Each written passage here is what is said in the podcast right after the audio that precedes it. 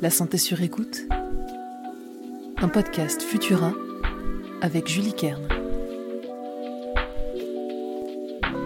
Bonjour, ici Julie, votre rédactrice santé chez Futura. Bienvenue dans ce nouvel épisode de La santé sur écoute. Aujourd'hui, on discute soleil, UV, cancer et crème solaire.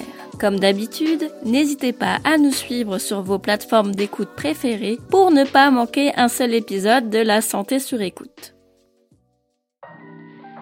L'été vient tout juste de débuter et déjà des records de température ont été battus en France le week-end dernier. Il a fait plus de 40 degrés dans le sud-ouest. Un épisode de chaleur intense qui ne sera sûrement pas le dernier de l'été.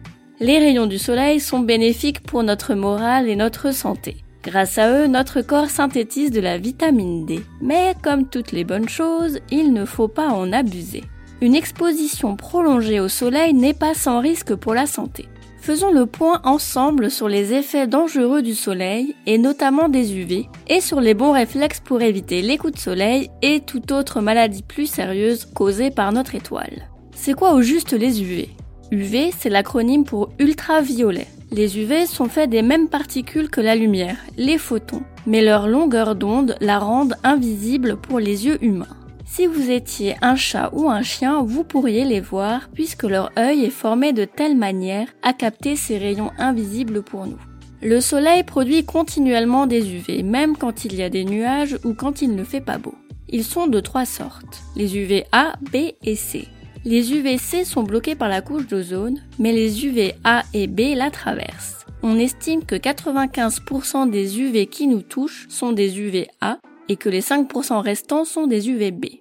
Les UVA, dont la longueur d'onde est importante, pénètrent profondément la peau et sont responsables du bronzage, mais aussi d'un vieillissement cutané prématuré.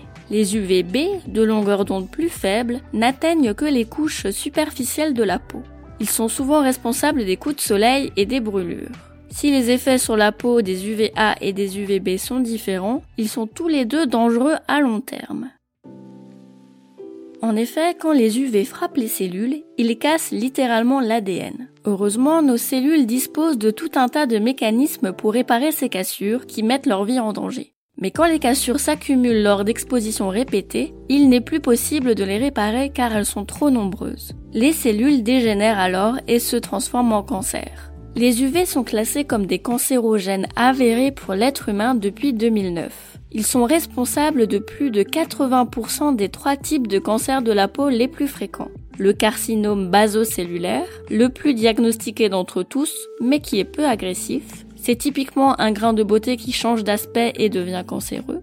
Vient ensuite le carcinome épidermoïde et pour finir le mélanome agressif, le plus dangereux des trois. En France, 80 000 cancers de la peau sont diagnostiqués chaque année, dont 70% sont des carcinomes basocellulaires. Parmi ceux-là, on compte environ 15 000 mélanomes agressifs qui causent environ 1900 décès chaque année. Comment faire pour éviter d'en arriver là? Le plus efficace est de limiter son exposition au soleil durant les moments les plus chauds de la journée.